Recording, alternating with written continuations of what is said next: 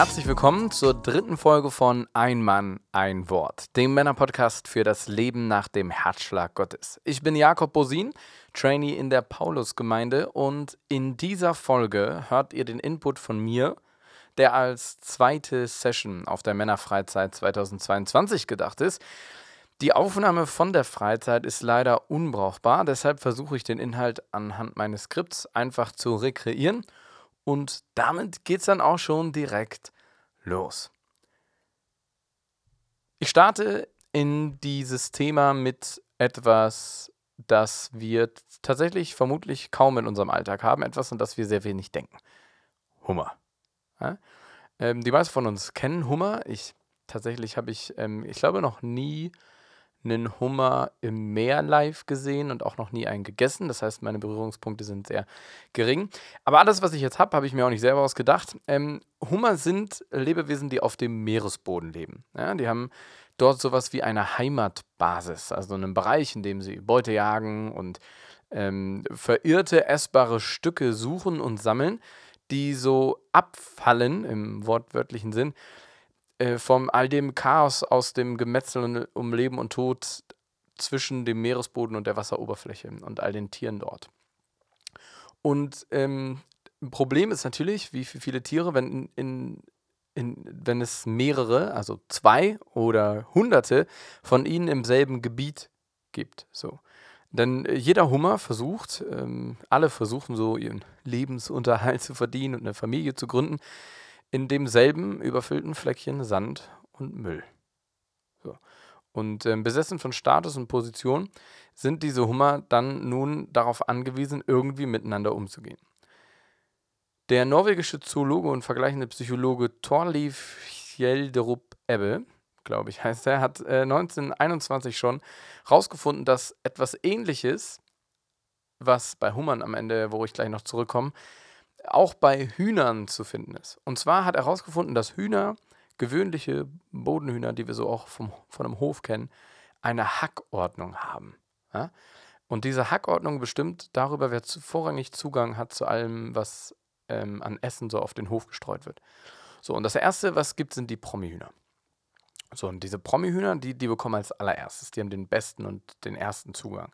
So, danach ähm, kommen direkt so die zweitrangigen Hühner. Das sind so die Mitläufer und Möchtegärner, die noch immer so direkt an den Promi-Hühnern dranhängen. Dann kommen die drittklassigen Hühner und als allerletztes die heruntergekommenen, die schon völlig zerfetzte Feder haben und, und so. Und ähm, genau, in der Hühnerhierarchie und ähm, ist es, die wohnen ja so in Gemeinschaften wie Vorstädter, ähm, die ähm, sind nicht, nicht ganz gleich ähm, strukturiert sozial wie jetzt Hummer oder zum Beispiel auch äh, Singvögel wie der, ähm, wie der Zaunkönig, sondern die sind stattdessen ähm, territorial organisiert. So, die haben dann Dominanzhierarchien, die sich nicht innerhalb der Gemeinschaft, sondern über Territorien hinweg ähm, ergeben und aufbauen.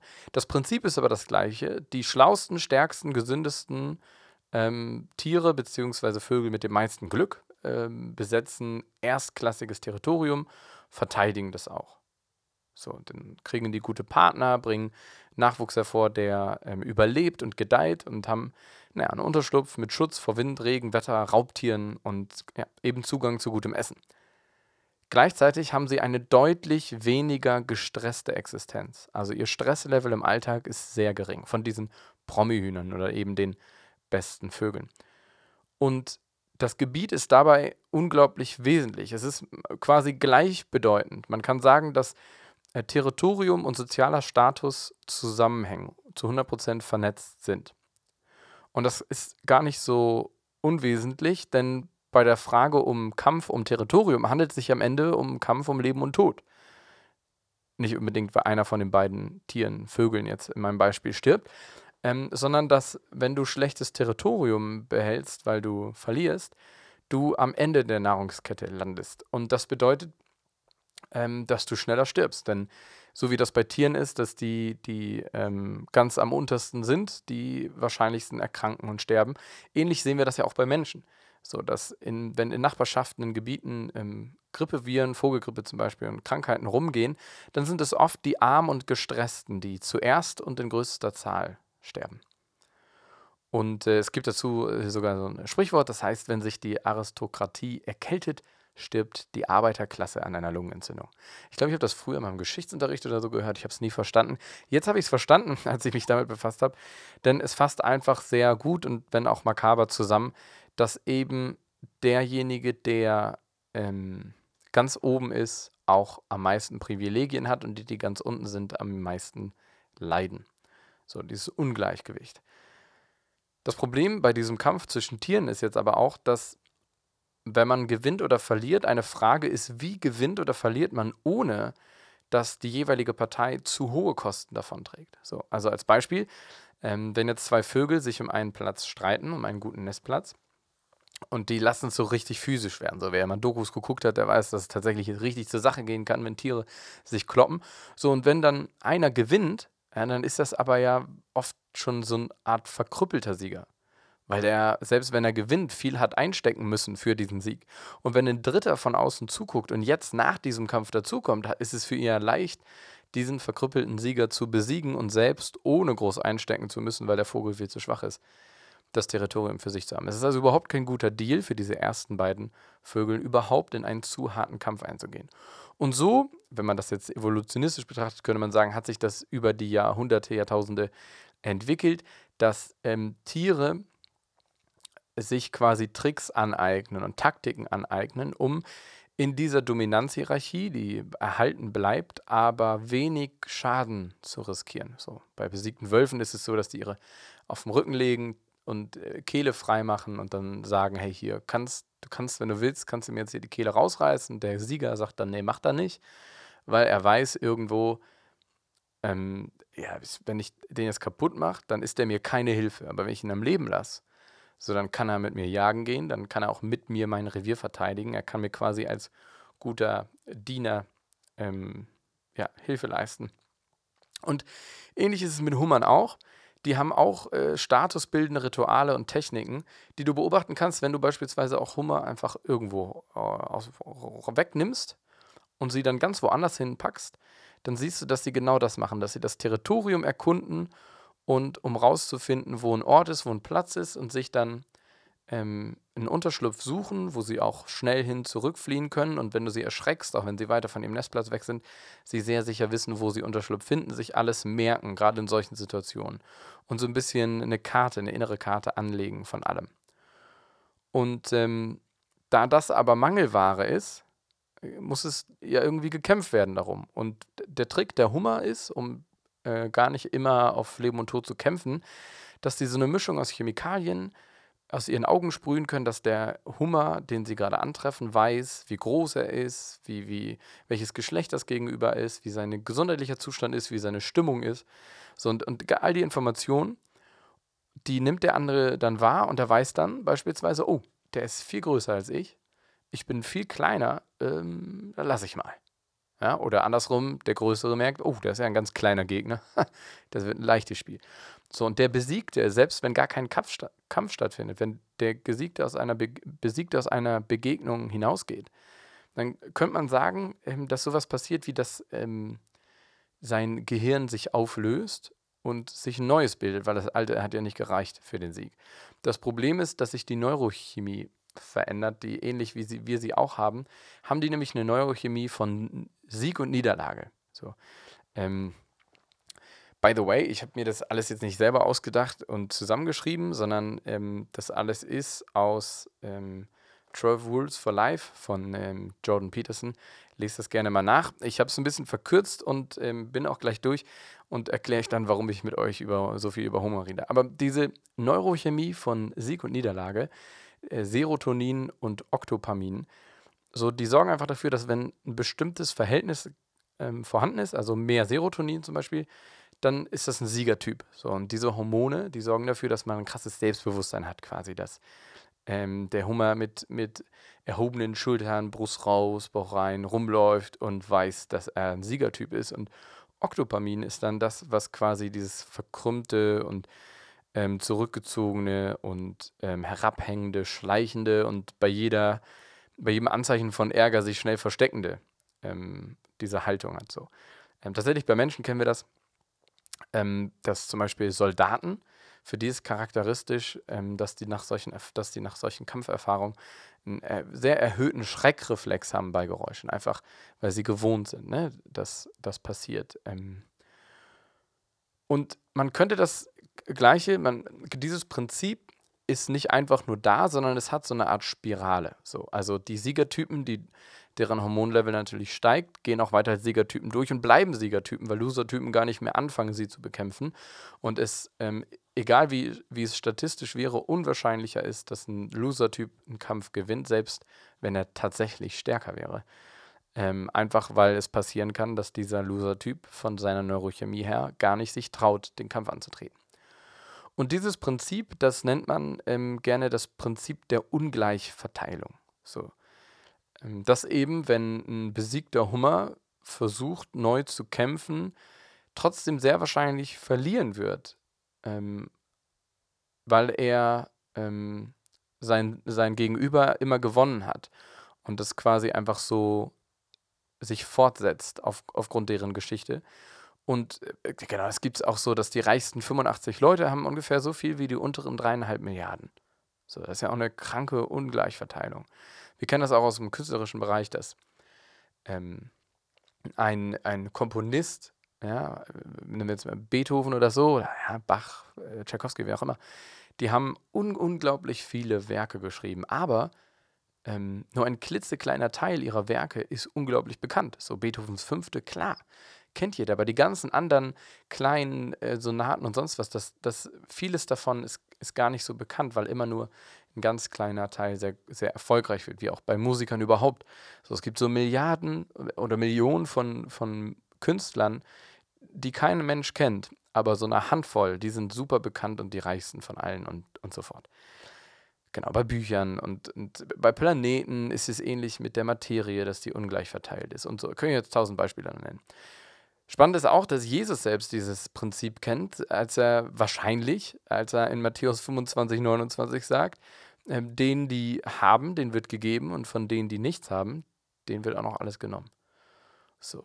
Und Peterson schreibt an der Stelle, du weißt wirklich, dass du der Sohn Gottes bist, wenn deine Worte selbst Krebstieren gelten. Ja, Finde ich immer noch einen nette, netten Kommentar.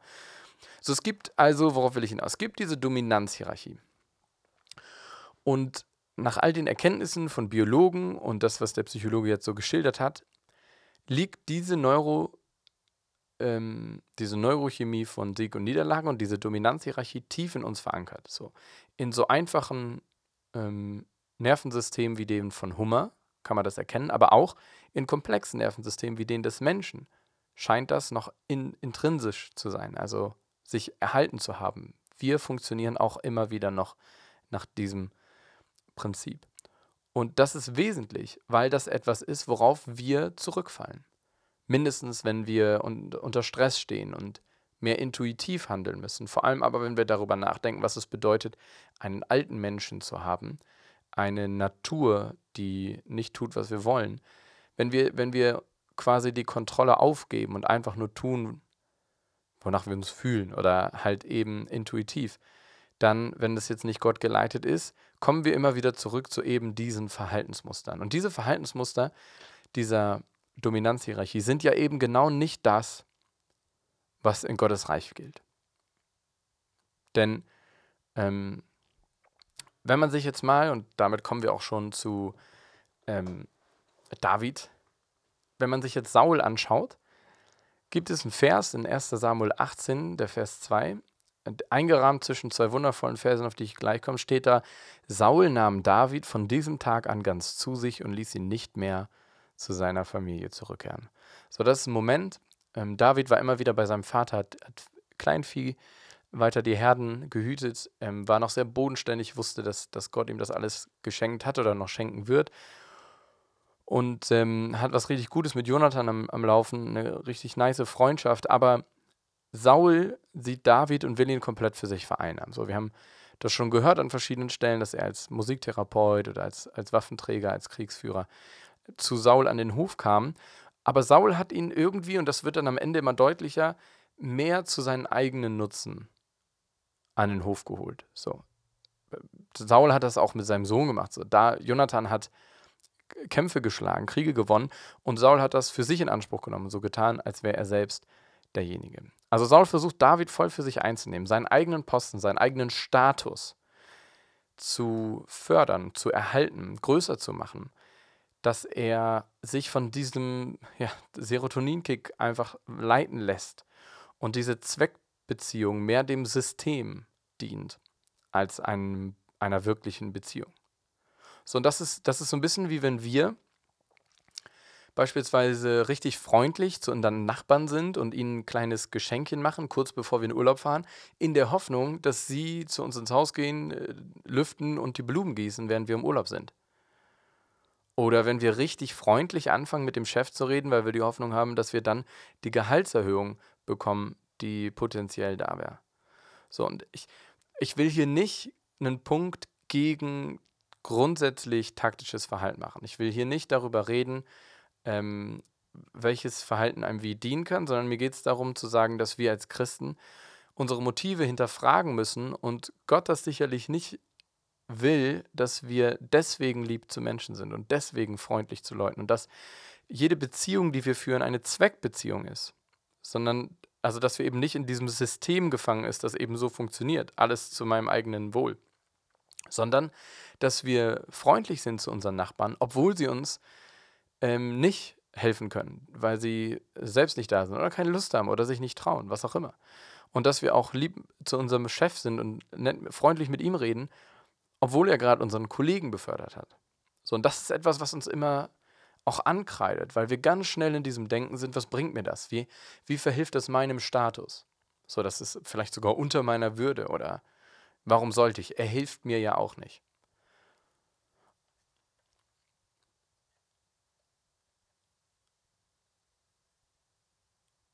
Das Ding ist nämlich, ähm, wenn man jetzt wieder ein bisschen zurückkommt zur Evolution und, und ähm, Biologie, also Evolution ist aller, Evolutionstheorien oder evolutionistisch zu denken, ist zuallererst einfach erstmal nur das Prinzip der, der Entwicklung des Fortschritts.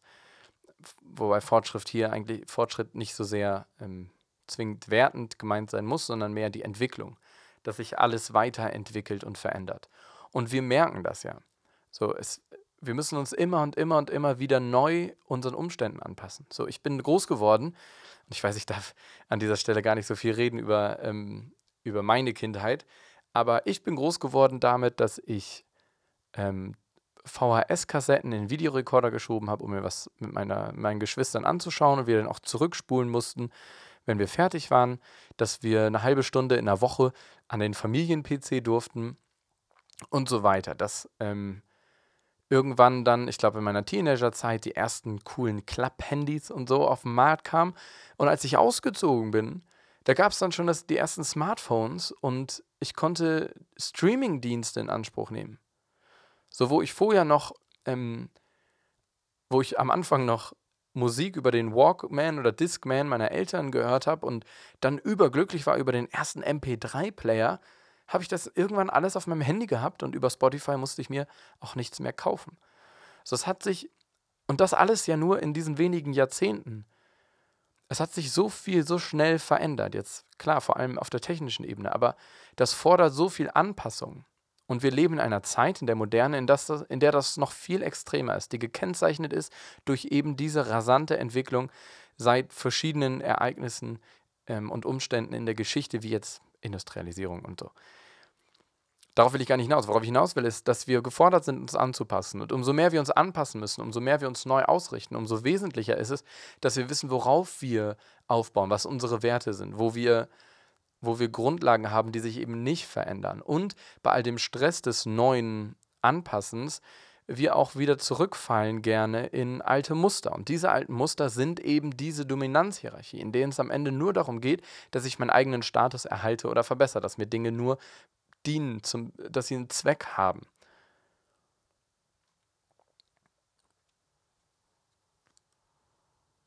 Es ist einfach super komplex geworden, das Leben. Und man fällt sehr leicht eben zurück in dieses Denken, in dieses Statusdenken.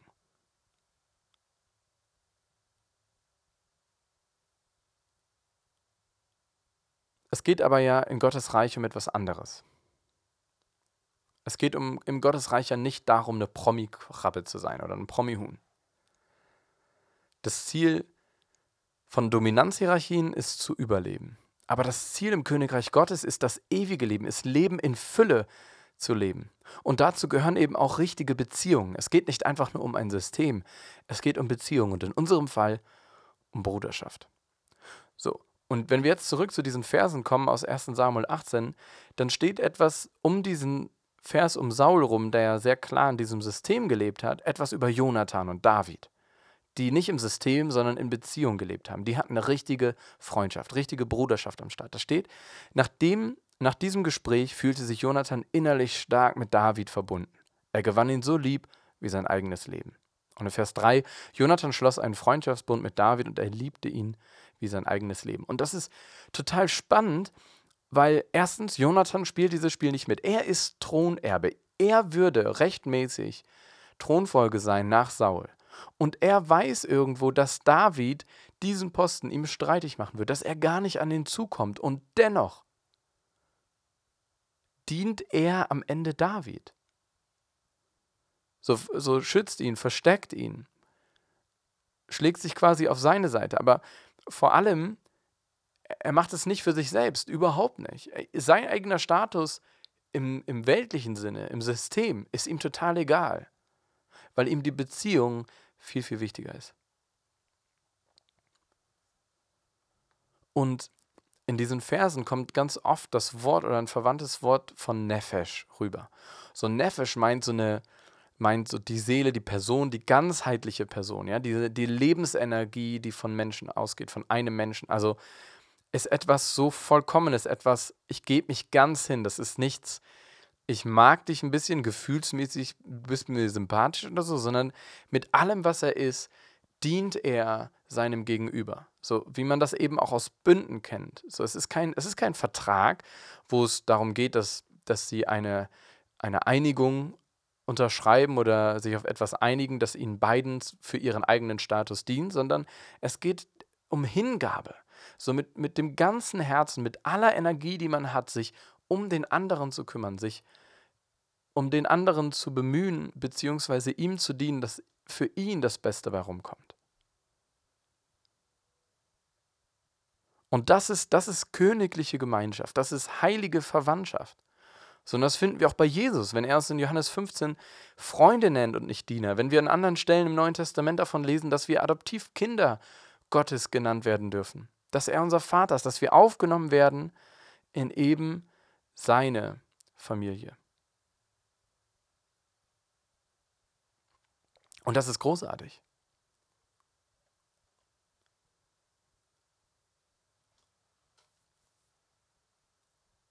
Es gibt quasi, und das sind die zwei Punkte, auf die das alles hinauflaufen sollte, hinauf, hinauslaufen sollte, sorry. Ähm, es gibt quasi eine himmlische Hierarchie, die ganz anders funktioniert als die Dominanzhierarchie. Man könnte sagen, sie steht auf dem Kopf, sie funktioniert aber vor allem anders. Denn in der himmlischen Hierarchie sind Könige Diener. So. David spielt das Spiel nur teilweise mit. Natürlich nutzt er Status und Position aus, als er König ist, um sein Land innerlich zu stärken und nach außen zu schützen, aber er demonstriert oft nur sein Machtpotenzial. Er muss es nie im vollen Umfang umsetzen, um an sein Ziel zu gelangen. So, sondern er, er lernt mindestens auch aus seiner Beziehung zu Jonathan, dass es Wichtigeres gibt als den Status, als dem System zu dienen. So in der himmlischen Hierarchie sind Könige Diener. Das hat Jesus uns ja auch am allerbesten vorgelebt. Und da geht es nicht darum, dass dann ähm, eben in diesem ähm, Dominanzhierarchie-Sinne einer besser ist als der andere und der Status höher ist als der andere, sondern es geht wirklich mehr um dieses Miteinander und Füreinander. Und das bedeutet, dass wir aufgefordert sind als Könige zu Beziehungsherrschaft statt Machtgehabe. So David hat seine Position einmal richtig ausgenutzt, seinen Status einmal richtig raushängen lassen. Und das hat er bitter bereut. So, wir haben das schon gehört und werden das noch hören. Das, das ist etwas, was nicht funktioniert in Gottes Augen. Jesus sind Menschen und, und Beziehungen quasi immer wichtiger gewesen als irgendwelche Regeln oder Ordnungen, die vom Konstrukt her irgendwas Systematisches bezwecken wollen, sondern es ging ihm immer um die Leute. Und deswegen ergibt es auch Sinn, dass der zweite Punkt ist, dass wenn man sich in diesen, in diesen Hierarchien gefangen ist, in diesen alten Verhaltensmustern, in diesem System, dann verliert man Gott aus den Augen. Aber wenn man in Gemeinschaft geborgen ist, dann kann man den Blick auf ihn behalten, allein weil man sich gegenseitig stärkt und diese Beziehungen einem helfen, Gott im Blick zu behalten. Und dafür ist es wichtig, Männer, dass wir nur wichtige Kämpfe kämpfen. Denn jeder Sieg, wenn wir uns an das Beispiel der Vögel am Anfang erinnern, jeder Sieg kann uns etwas kosten. Und die Frage muss immer sein, ist es das wert? Worum geht es hier? Geht es hier nur um einen Status? So, wenn ich mich mit einem anderen Mann um irgendeine dumme Kleinigkeit, von mir aus auch eine dumme Großigkeit, ähm, streite, wenn wir eine Meinungsunterschiedlichkeit, eine Meinungsverschiedenheit haben, wenn wir äh, eine verschiedene Position beziehen zu bestimmten Dingen, so, oft ist es das gar nicht wert, daraus so einen Streit werden zu lassen, wo es eigentlich nur darum geht, Recht zu haben, seinen Status zu behalten. Denn dieser Sieg kostet uns die Beziehung und die Beziehung ist mehr wert in Gottes Reich. Und gleichzeitig ist das Schöne an Gottes Reich, dass es keinen Kampf braucht. Denn erstens haben wir genug Platz. Jeder hat seinen Status als Gottes Kind. Und gleichzeitig hat Jesus den Sieg bereits errungen, aus dem heraus wir gegen die bösen Mächte, gegen die es wirklich geht, kämpfen können. So, unser Territorium ist klar und gesichert. Wir haben das Vorrecht, uns auf andere konzentrieren zu dürfen. Wir sind an der Quelle Jesus und haben damit das beste Essen für uns. Das, das beste Gut, was wir haben können, haben wir schon. Und das kriegt jeder. Da, gibt, da kommt keiner zu kurz.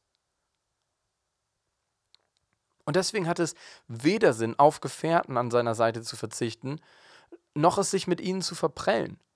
So. Allein unterwegs zu sein ist dumm, weil du niemanden hast, der dir den Rücken deckt, der dir zur Seite steht, der dich trägt. Und genau deswegen hat es auch keinen Sinn, es sich mit jemandem zu verscherzen, um irgendeiner Position oder Machtgehabe willen. Mit allem, was du bist, dich in Beziehungen hinein zu investieren, das macht den Unterschied.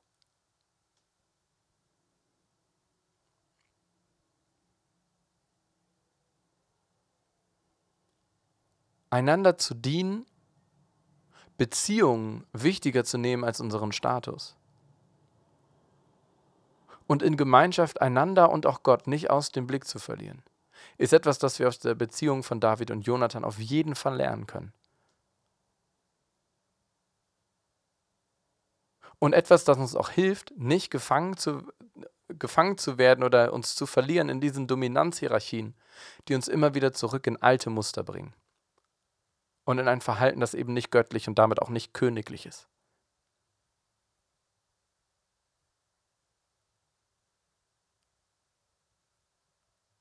Und dazu sind wir berufen, um königliche Beziehungen zu führen. Tauscht euch darüber gerne noch in Gruppen aus. Geht die Fragen durch, die wir vorbereitet haben dafür. Und an dieser Stelle wünsche ich euch einfach viel Spaß mit der nächsten Folge. Ich bin Trainee Jakob und das war eine weitere Folge von Ein Mann, ein Wort.